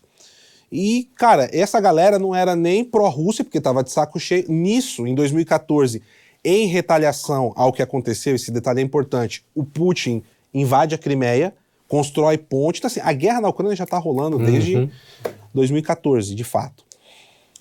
E aí, eles falam assim: não, não dá. A gente não pode ter. Então, assim, candidato pró-Rússia não ia ter chance nenhuma. Nenhuma. Só que os ucranianos também não queriam um candidato do Soros. E aí surge o Zelensky. Né? Sabe qual foi a Era a votação? terceira via. A terceira via. Sabe qual foi a votação do Zelensky na eleição? Quase 75% dos votos. Caraca, é muita coisa. Quase 75% dos votos. Qual a primeira coisa que o Zelensky faz quando ele é eleito? Se aproxima, tenta se aproximar do Orbán, do Trump e do Bolsonaro. Procurem Zelensky e Bolsonaro. Bolsonaro, vocês vão eu lembro é, disso, Vocês vão encontrar muita coisa Eu aqui. lembro dessa história. Por quê? Porque ele enxergava que esses caras, depois do Boris Johnson, era a saída para sair desse jogo Soros de um lado Putin do outro. e Putin do do outro. Só que ele começa a sofrer pressão dos dois lados, porque tinha muito político e principalmente a mídia ucraniana muito bancada, Que é boa que parte dos você vê esses dois tentáculos, Soros que e acontece Ucrânia, aqui, não? é Soros e Rússia, com ainda assim dois tentáculos da unidade da revolucionária. unidade revolucionária. E o que, que o Soros faz? Pega o Poroshenko, que foi o candidato derrotado, leva para Londres e começa a organizar todo um processo de fritura da imagem pública do Zelensky, Do Zelensky. dentro da Então Ucrânia. quer dizer que o Zelensky era uma espera, De espécie de, de anti-establishment também. O Zelensky, ele é o. Bolsonaro. Não estou falando ideologicamente, Sim, estou falando no cenário Entendi. político. De fenômeno político. De- Ele é o Bolsonaro da Ucrânia. É um Mas cara aí que surge o- meio sem querer, começa a ganhar força e, não, Ex- e, e- e- a Mas população aí ele embarca. muda de lado. Hoje ele tá pró-globalista. Ou não? Porque é o que, A gente vai- é o que é. se ouve por aí. É, então, mas é que nego não quer estudar lá a história da Ucrânia, quer sair falando, encaixando pecinha. E Desculpa pra se eu parecer arrogante, não é, porque, cara, é, é, eu Não, apanhei tanto estuda, esse não, ano. não, Cara, não. estudando. Cara, assim, o que eu sofri de difamação, não só eu, eu, toda a equipe do PH Vox, o Ivan, o senhor, o que a gente sofreu de difamação, perseguição, por conta dessas coisas. Não E tá eu acho que vocês são das melhores, se não for a melhor é, cobertura internacional. que tem. Sem, dúvida. não- Sem dúvida. Não, não sei. Não, não. Não, mas tudo bem. Eu sei que você Desculpa. não, não gosta É, de receber elogio, é, mas é. É assim, só para deixar claro. né, Arrogante é o cara que fala sem estudar. Você não- Não, não é arrogância, é indignação que eu Sim, tô. sim, é é. indignação, não é arrogância, pelo amor de Mas Deus. continua. Olha só, a gente entende o sentimento. A quantidade É. de besteira que a gente vê o pessoal falando Sim, aqui. sim, com os- sim. A gente É. fala, cara, mas o cara. E coisa simples, o cara não escreveu isso, o cara não falou isso. E não tá lá no É, livro, é. Mas o cara tá exato. dizendo isso. E, e aí, o que, que acontece nesse meio tempo? Os caras começam um processo de fritura do Zelensky. É tanto que quando a guerra estava começando, estava para começar, a coisa estava ali fervendo, o Zelensky estava a popularidade abaixo de 50%, estava beirando os 40% já. Caraca. Porque era o, de mesmo, 75% para era o mesmo processo do Bolsonaro aqui, Sim. todo dia, Imprensa, mídia, e a político, imprensa ajudando. imprensa ajudando. É porque é o sistema, né? O establishment É, contra sim. o cara. né? Exato. É muito poder. Então, e assim, e qual que era o plano do Soros? Derrubar o Zelensky e colocar o Poroshenko de novo. Uhum. E qual era o plano do Putin? Derrubar o Zelensky. Ou seja, todo, todos contra Zelensky. No, é, no man, no problem. Colocar o. Meu Deus do céu. Eu preciso lembrar o nome dele aqui agora. Bom, eu mando, vocês colocam na descrição depois o Uhum. nome dele. É. O. o... Putz, eu esqueci, mas Seria assim, o candidato do o Putin. candidato do Putin foi derrotado, inclusive, na eleição de 2014, pelo Poroshenko. Que perdeu. né? Esse cara é amigo pessoal do Putin de ir dormir na casa dele, de fazer churrasco de família, de tomar uísque de cueca samba canção, os dois, entendeu? Você faz isso com seus amigos? Não. não. É, não, é. Fiquei só Esse tipo de amizade aqui. eu Só com o realmente. Carlão. Valeu, valeu. Me exponha. Ah, mas só de, de, cueca essa bagação nós nunca tomamos, mas de uísque já tomamos. O uísque Sim, já o muito. Não, Então- segue aí. Então, o que que acontece? É, esse cara, putz, eu tô com o nome dele na ponta da língua. Ele era o plano, então, o plano do Soros era colocar o Poroshenko e o do Putin era colocar o amigo Esse dele de volta, que era inclusive líder de um partido pró-Rússia. Uhum. Esse cara, ele, ele ajudou a fomentar os, os, os movimentos separatistas da Ucrânia, que foi fomentado dentro do Kremlin pelo antigo eh, presidente da Duma. Olha só. E aí, o que que acontece? Começa a guerra, existe uma unidade nacional em torno do governo, não da figura do Zelensky propriamente dito, né? Para o quê? Para resistência. Porque, cara, os ucranianos, todo mundo fala é, com razão sobre o que foi o Holocausto judeu. Uhum. Mas ninguém fala do Holocausto esquecido, que foi o Holodomor. Sim. Sim. Foram milhões de ucranianos mortos na rua, que De, comiam de fome. de fome, chegaram, chegaram ao canibalismo para poder não morrer no meio do inverno e tudo mais. E- os ucranianos não esquecem isso. Claro. É. Os ucranianos foram massacrados pelo, pelos soviéticos de um lado, do outro lado pelos, Pelos nazistas. nazistas. Aliás, tem, tem uma, só, só um parênteses.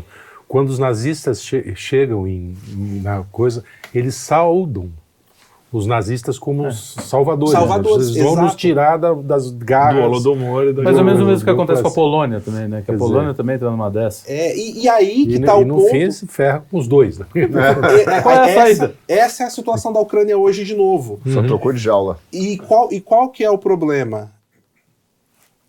Na narrativa, eles usam esse acontecimento da Segunda Guerra Mundial para acusar os ucranianos de nazista.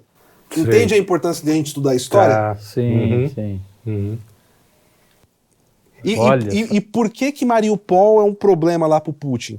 Porque em 2014 as torcidas organizadas se juntaram, pegaram policiais, um ou outro milico, treinaram. É como se fosse a Gaviões da Fiel, Independente, Mancha Verde aqui. Uhum. Os caras se armaram, botaram o exército russo para correr. O Putin foi humilhado em Mariupol.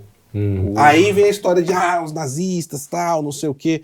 Poderia ter membro nazista lá no meio da torcida? Pode, porque você tem skinhead no meio de algumas Claro. torcidas organizadas também. Claro. Sim. Aqui no Brasil tem skinhead de negão, né? É, É, Brasil. é, então assim, e poderia ter, mas isso, mas isso é um pretexto, entendeu? O que está por trás é aquele ponto histórico de Mariupol, que eu falei lá atrás. Então, assim, é, percebe como assim, existe um processo, mas esse processo não é tão É controlado? aprofundar as camadas. É isso aprofundar as que você falou. camadas. Se a gente trazer, eu, eu fiz esse exemplo da Ucrânia, se a gente aplicar a realidade do Brasil, quem foi que o sistema tentou eleger em 2018? O Alckmin. Do Alckmin. Uhum, Sim. E quem que o sistema colocou por trás do candidato Barba hoje? Ah, O Alckmin. ah, O próprio. Alckmin. O Ah, não. Alckmin. Não, hoje é, você diz. né? Porque o Hoje, Alckmin, isso eu hoje. concordo, que, que o, o Alckmin já é uma representação dessa turma dos woke liberais que estava lá desde Sim. 2018. Sim. Só que é, a minha tentativa de entender o que aconteceu foi assim, beleza, os caras financiaram, financiaram uma, uma, uma revolução colorida, o Barba é, perdeu o açúcar e jogaram o Barba fora. Pode prender o Barba, prenderam o cara mesmo pela corrupção, enfim, tá tudo bem. E aí depois eles tentaram o Alckmin e até tentaram outros caras, tentaram o Luciano Huck, eles falaram assim, pô, a gente precisa de um líder popular. Tanto que eles conversaram com o Luciano Huck, tentaram fazer uma Teve um terceira, acho que o foi a Dória. terceira via, o Dória. Dória. É a tentativa de um líder mais ou menos popular, que é um fantoche desse sistema pô, do, do, do woke liberal, né? Do woke liberal, que, que são, comanda essa é, capataz do, do solo Mas do aqui Partido não das Sombras. aconteceu uma coisa mais interessante ainda do que na Ucrânia, porque na Ucrânia tinha os Soros de um lado, a Rússia de outro. Aqui é como se a Rússia, no, no papel do Barba, e os Soros no papel do Alckmin, se juntassem contra uma coisa só. Ou eu estou enganado? Não, não acho que eles são duas coisas, não, cara. Eles, sempre, eles foram só é, peças Não, novas sim, do mas, sistema. mas o woke junto com o... Não, Mesmo mas por quê? sistema. Tem, tem um amigo nosso em comum aqui chamado Flávio Morgenstern que escreveu um livro interessante sobre 2013. Que é muito legal. Por trás da máscara. É, exato. O que que acontece? O movimento de rua que começa aqui, lembrem, não é pelos 20 centavos, o movimento passe livre ligado à extrema esquerda, acho que era o MPL, PSTU. até que... É, Curiosamente, pessoal também, né? É, então assim, MPL. é, É. MPL, Movimento Pacífico. É, e o, o negócio, assim, agora minha memória vai falhar, eu posso falar alguma besteira, mas era, era inclusive para que o Haddad conseguisse fazer algum tipo de pressão nos consórcios de ônibus, algo mais ou menos tinha a assim. com- Sim. Só que aí o povão tava de saco cheio, Tomou pô, a essa rua. molecada tá apanhando da polícia, vamos lá. E daqui a pouco não tinha pauta, não tinha nada. Se aconteceu isso, que eu acredito que possa ter acontecido o que tu tá comentando, foi esse tipo, opa, temos um cavalo passando sem sela. Vamos jogar a sela e subir. Só que apareceu um, um ok aí no É caminho que bagunçou o coreto. É. Eu acho que o grande, a grande versão desse pessoal Bolsonaro tem a ver com a pauta dos wokes que o Bolsonaro não abraça. Esse Uhum. foi o problema.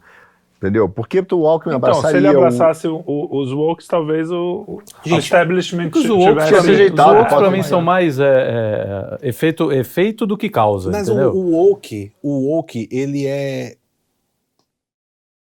Quando a gente Roma. fala woke, tem um monte É, de não, é coisa. que assim, não, é que assim, É, Roma. também não dá pra, Como é, que, como é que os caras controlavam a galera? Pão e circo. O Olavo já falou aqui, no Brasil é pão e. E piroca. É, futebol e Não- pira- não- futebol a gente evita falar palavrão, mas É, aqui não tem é, jeito. então, Futebol assim, é sacanagem. Os wokes, cara, eles são massa de manobra. Isso, isso. Isso é total. feito. É, é, é, ele é só uma massa de manobra pra manter a, O a- a PSDB, massa então, não é exatamente o O woke, que- porque eles são um pouco mais... Não, eles abraçam. fabi- Eles abraçam, mas, Mas não são o- exatamente. São os oligopólios, cara. Aí é, o voltar, é o o, oligopólio grande lance é o que seguinte, controla tem o que voltar lá atrás também para ver, por exemplo, como é que surge a escola de Frankfurt, como é que surge o gramscismo. Isso. Sim. Que é assim, aí- vamos, vamos fazer a revolução armada? Não, não vai dar certo. Aí a, gente, vai- volta no livro do Fábio Blanco, que o marxismo ele consegue se transmutar e oferecer vários, sabores. Exato, exato. Ou E seja, não a necessariamente mais de revolução... comunismo. Ele vai procurar o grupo mais, ah, mais frágil, que, de- que tem uma pauta mais, mais complicada de defender, e vai tentar aglutinar isso. Mas, mas Ou, sabe ou por seja, o revolucionário, o movimento revolucionário, então, como o Olavo já falou, eu Sim, é, só- mas é para o nosso público também, é, ele se vai se trans, ele não tem um princípio. Não, ele- ele se muda. transforma para estar no poder, O basicamente. William Reich tem um livro dizendo que o homossexualismo é uma perversão do capitalismo. E Sim, hoje eles sim. estão dentro do movimento. É, é, eles falam que é a distração burguesa. Distração burguesa. Distração burguesa. Entendeu? Ah. O E- homossexual e o- não vai querer fazer revolução. e Ele o- está interessado em outras E coisas. a linha haitiana, curiosamente, nos, dos anos 70 para cá, era totalmente pró-viadagem, entendeu? É, é, pois é. Você vê. É, virou libido, não sei o quê. É, Mas é, sabe o que eu, o eu- eu- tô- eu tô eu- a gente fica curioso? Que a gente- eu entendo o lado intelectual e entendo o lado real. Não, é, eu Do quero saber a movimento. estratégia, como é que eles conseguem, Então, né? mas tem um lado que, cara, que é muito curioso, que é o lado do financiamento. Que o mesmo cara que você vê, o mesmo cara que abre a escola de Frankfurt, ele olha porque o pai tinha grana, era os deu lá que tinha grana, o Sim, cara, alguém sim, banca. sim. É, Então, o tinha cara- tinha, era o tinha pai argentino também. Era o bancando. a É, gente é. sempre tem um- uma, É o- uma turminha de oligopólio Tem uma que grana deve o estar ligado a essas famílias que Então. patrocinam essas causas. Mas aí você tem que voltar no século XVII. Entendeu? Vamos cada vez mais. É, e aí você tem que entender um grupo que, enfim, acabou com os jesuítas, começou a infiltrar a igreja, que começa a financiar vários intelectuais, que utilizam a estrutura da Revolução Francesa, que daí É. começa a vir vários movimentos que começam a ser financiados, aí surge Marx. Só que assim, quem colocou o Lenin no trem com a mala cheia de dinheiro para fazer a Revolução Comunista? Rumo à estação Street. Finlândia. No Wall Street. Olha, Sempre foi esses caras, a velho. conversa tá Então, a gente tá falando disso, você viu? Dessa galera que financia, que é, É, constante. É, o cara que financiou é, o o mesmo Alckmin, cara, é, é o cara até que hoje busca... é Wall Street, né, de certa forma. É. Ou, ou, Ou, é, os metacapitalistas, filhos, é, como o professor. Olavo bem São esses né? caras. Esses são os nossos grandes... Você É, tem um compromisso, eu não quero te atrasar, então eu- a gente É, tem bateu- que chegar nos bateu finalmente. nove horas. nove horas. Esse que precisa de parte 2. Parte dois, dois, vai, porque com tem todo muitos. gosto. Tem Muito que bem, vir novamente. Que o Então, assunto eu queria Eu que- queria não falar fez de nem cócega no ambientalismo assunto também. ainda. É, Nem, Eu nem queria Essa é ter uma o outra pauta quente Não, esse que dá um programa. Pauta quente. Nem começamos o assunto. Pauta quente. quente. Falta. Não, e eu- só para fechar essa questão do, que a gente está falando do woke massa de manobra, é, vocês querem entender a mentalidade da esquerda americana? Olhem para Hillary Clinton. É ali que está a chave. Ela percebeu o movimento que está acontecendo nos Estados Unidos e que o povo está contra, assim, total. A, a- a derrota do Trump foi pior do que se ele tivesse ganhado Sim. da esquerda americana, na É verdade. verdade. E ela vê que a pauta woke, assim, tá destruindo tudo. Ela falou assim, olha, uns três, quatro meses atrás, defenda seus valores, tal, mas, gente, isso não ganha eleição. Baixa a bola. é Baixa a verdade. bola. Sim, Vocês sim. vão fazer a gente perder tudo nas midterms, que é 8 de novembro agora. Uhum. Vocês vão fazer a gente perder perder mesmo, vão tudo. perder. Já agora tem pouco Tá tempo. É, então assim, parem com isso, tal, e etc. Vamos falar com as famílias, tal. A Hillary tá tentando baixar a bola do pessoal. Falou, opa, vocês estão avançando demais, galera. Cara, a gente tá Vamos vendo isso aqui, calma. o candidato Barba, evangélico, É, família. E da geração nova, da geração nova, todo mundo tira sarro dela aqui no Brasil, mas é uma que tem que ficar de olho assim Eu acho que é aquele. ao Cássio Cortez. Ah, não, não. Ela é extremamente Ah, lá dos Estados Unidos. É, a Ah, da tá. de Nova OC, York. é, é. Tá. OAC. Cara, OAC. o Cássio Cortez, ela tem umas visões assim dos problemas que o movimento revolucionário americano está encontrando E muito ela é boa. super radical, né? Ela é super radical, É, só que ela, cons- ela, ela, é a Ela Hillary consegue 2. disfarçar. é. Ela tem um É. potencial para ser No, Hillary. no Brasil, eu digo que tem dois caras perigosos. É, duas pessoas. O Boulos, que pra mim é perigosíssimo, e a Boulos é Tabata. Amaral, que é uma Hillaryzinha, Uhum. que fala com liberal, que Sim. finge que Fala tá no Lula, mas não é Lula. é. Claro. E tem aquele menino do. Sul também, o Eduardo Leite, né?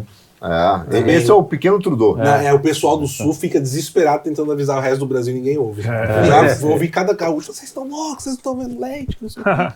Então, é, quer fazer uma última pergunta? Pra, Não, eu pra- quero agradecer. Obrigado, Aliás, eu que agradeço. Já estou agradecendo. é isso? Agradeço, né? Agradeço. Toda vez. Tá virando Causei um marca, problema assinatura na, na do cabeça dos. É, muito obrigado, foi muito esclarecedor. A gente levantou uns pontos aí que a gente precisa estudar. Sim, muito. Né? muito. Mas ele deu boas a gente- indicações. Deu, deu, deu. Mas se Muito precisar bom, de mais, muito pode bom. falar que eu E da próxima vez a gente vai falar de ambientalismo, porque é um negócio que eu, eu vi. na- aliás, visitem a- o site do, Pega a do Vox? PH Vox, que ali tem vários artigos Tem lá- sobre, sobre essa questão. É, é o raio-x do também, ambientalismo. Que é, Que é, um negócio o que raio- nos é muito caro, porque a É. gente acha que é o problema do, do século agora, que vai ser o. Não, o não, que- vai vir uma o guerra pró- aí. o Vem próximo uma- vem um totalitarismo vai vir daí, né? Já está vindo. Já está. Já é. Já é. Só não foi formatado. Hoje mesmo você falou do, do- que os caras estão como direito humano, não? Como é que é? Direito fundamental ao ambiente. não? É, eles estão. Então, passou na CCJ o, a segurança climática como direito fundamental a ser incluído na Constituição. Querem botar para, por favor, deputado, não votem isso, não votem. Pelo amor de Deus. Vai Pelo ser amor de uma- Deus. Carlão, Muito obrigado. Sou seu fã. Que fã que é nós, pô. Valeu pelo papo Muito bom, e vamos muito continuar, porque Paulo, isso aqui como- realmente não Eu vou para. deixar minhas considerações. Agradeço a sua presença, mas eu sou rebelde, então ele sabe que eu sou rebelde. Eu vou fazer a última pergunta de embora. não, mas tem. Poderia. Pode? Ah, então pronto. não Consideração final é o seguinte: não, que não. fal- acho que faltou pelo menos dar uma pincelada na questão do Foro de São Paulo sobre Hum. isso. É, num dos livros do Olavo, ele conta que em 2008 uma, houve uma morte de um bombeiro e aí entra a Juliana, parece uma moça chamada Juliana Córdoba, uma peruana que é presa, etc. E que depois ele descobre que ela é uma ligação entre as Farc e o, e o, e o Foro de São Paulo. Eu te pergunto, qual o papel do, do MIR, né, que era chileno, e das Farc e de todas essas organizações de tráfico de drogas no Inclusive Foro? no Brasil. talvez, Inclusive no né? Brasil. Não, essa era no Brasil, ela foi presa aqui. O- Eu, eu gravei uma, inclusive uma mini, não, tem um e-book, não, isso não tá no e-book, está no livro, mas é que eu, eu soltei alguns conteúdos, agora eu não lembro onde foi que eu falei sobre isso recentemente, tudo mas o que que acontece? Ah, foi no Centro Dom Bosco que eu falei sobre isso. O, quem começa o esquema de narcoestados é o Fidel. Inclusive, ele levou o, o Pablo Escobar, Pavana, começaram algumas coisas tal. Quando ele percebeu que o Pablo Escobar estava falando com ele, falando com outras pontas que não deveria, ele armou um plano para matar o Pablo Escobar. Alguns militares cubanos avisaram o Escobar e falou: ó, rapa, Vaza. vaza. E depois o cara que, que fez isso, o, o, o Bolsonaro já até falou desse cara, agora me fugiu o nome dele. Ele é usado como bode expiatório pelo Fidel para falar: ah, esse cara que estava aqui usando o Estado para tráfico de drogas, pervertendo. né? Né? E, e- Só que aí o que, que acontece? Quando a União Soviética começa a diminuir lá a- a- o investimento, quando o, o, o Gorbachev sobe ao poder, o Fidel começa a procurar outros meios de se abastecer. Então, a revolução aqui, outra ali, enfim. Não vou me prolongar muito. Mas precisava do esquema de narcotráfico. Quando o Chaves sobe ao poder, o Chaves procura o, o, o Fidel e fala: Olha, papai, eu gostaria de financiar, de ajudar, prestar algum tipo de suporte, né? é, às Farc. Só que o negócio das drogas é um problema, me incomoda. Olha só, o Chaves tinha uma questão moral. O problema não era os sequestros, os assassinatos, É, né? não, Não, não, Só era droga. droga. Porque fica Olha mal, que né? interessante, né? São essas nuances que a gente às vezes. É porque deixa certo, o passar, né? filho dele, ou o neto, É. alguém, ou o tio, ou o sobrinho, alguém usou e. É, né? provavelmente. Inclusive, um afi- acho que um, um. Como é que chama quando você tem um enteado? Enteado. O enteado do Maduro teve problemas aí, porque, enfim, usou do produto que não tava tra- que devia cuidar, né? Mas Sei. enfim. É, e aí o, o Fidel vira pro, pro Chaves e fala assim: companheiro, você está olhando a coisa pelo prisma errado. Olha só.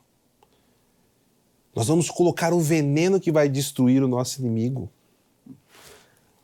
E o, o, o, o- imperialismo vai ter com o povo doente, vão gastar absurdos com o sistema de saúde, fábulas com pro- programas de fronteira antidrogas. A gente vai causar um problema E os gigante tontão enorme para crente ele. que é paz e amor, é. Exato. E aí ele É, convence, então, e tu- com Ele toda a razão, né? É, ele Cara, tem razão, né? Inteligente. ele convence o Chaves a fazer isso.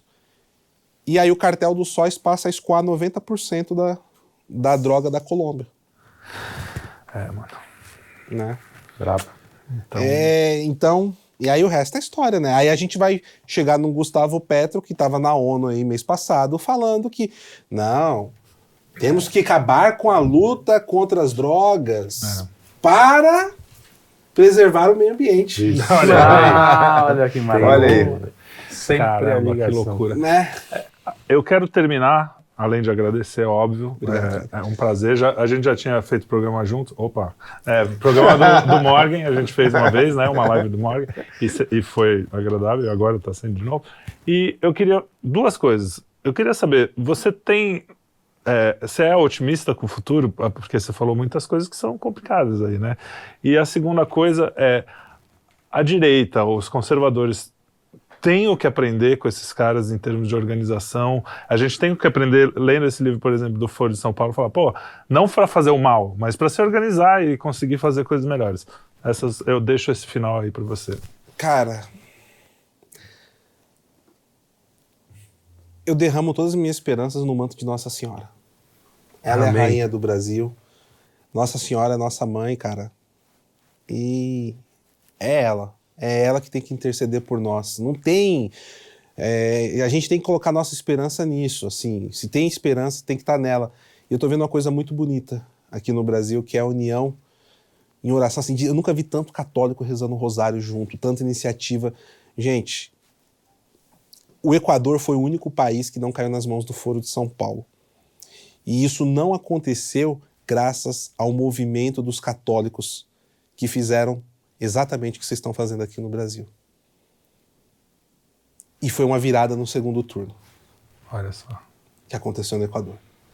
E a gente pode ampliar, porque a gente tem um, tem um, um, Um evangelho. um evangélico É, aqui. um a gente pode ampliar isso para todos Pode os ampliar para cristãos. todos Todos os os cristãos, para todos os cristãos, sim. Temos uns Jesus tá- um infiltrado. Sim, não, mas é, é, temos mas- todos Não, mas é da verdade, igreja, a gente do isso, Temos o mesmo adversário. é exato. E assim, é, é, A luta é contra é nós. joelho contra no chão e oração. Assim, gente, a gente está falando de coisas, as pessoas, ah, porque misturando religião com política. Fizeram você de trouxa achando que não é uma questão espiritual. O primeiro passo do marxismo é fazer o cara perder toda a transcendência. Materialismo. É um materialismo histórico. É isso aí. Então, assim, é, é isso. E que Nossa Senhora proteja o Brasil. Que Amém. Ela é a rainha Bela do Brasil que recebeu a, a coroa da princesa Isabel. Entendeu? Não tem Muito outra bom. história. É isso. Então, Ah, sobre a organização, é, eu não diria o Foro de São Paulo. Eu diria a não o Partido das Sombras, mas a estrutura de organização que o, o Soros faz, ele faz dentro dos meandros que você pode utilizar. tem como aprender. Tem como aprender. Mas e os precisa- americanos estão fazendo grana isso. dele. Grana a gente não tem. Não, mas aí tem É, aqui as no pessoas Brasil que têm. então. é, precisa começar a ter financiamento. Não é financiamento no que viu até Não, mas tem gente pejorativo. que até. É, tem não, gente. Tem think tanks no Brasil. Sim, sim. A Não, esquerda o- derrama o dinheiro nos Tem gente que tem dinheiro e não sabe Uma, o que fazer. uma das né? minhas, É. é, uma das minhas críticas maiores é que os nossos grandes empresários eles querem aparecer mais do que financiar. E lá nos Estados Unidos você vai falar lá, o dono da, do, do- de tal empresa, tal empresa, tal empresa, tá injetando dinheiro Tá- em think tanks. quieto. Isso assim, abertamente, É isso. tá aqui, ó. Financio, Então tal grupo, aprender tal a se organizar com o Jorge Soros, é isso. Muito bem. É. É uma boa dica. Muito bem. Muito obrigado, cara. Mais uma vez foi um prazer. Obrigado vocês por nos acompanharem. Não esqueçam de dar joinha, de compartilhar, de seguir o PH Vox. Eh, O Paulo Henrique é um cara sensacional, além de ser uma ótima praça. Canal de cortes do, do, do Quinto Elemento, que eu sempre esqueço de falar. É, Estúdio 5 Elemento e canal de cortes do Quinto Elemento. É só procurar que você acha por aí. Muito obrigado. Temos o Instagram também. Temos os outros programas do Estúdio 5 Elemento, que são os minicasts, notícias de quinta, com meu querido Arthur aqui. Tem agora uma live na terça-feira. Enfim, vocês procurem aí que vocês vão achar. Muito obrigado. Eu que E agradeço. até a próxima, que a gente vai falar de novo, com Vamos, certeza. vamos E até a próxima novo. vocês também. Exatamente.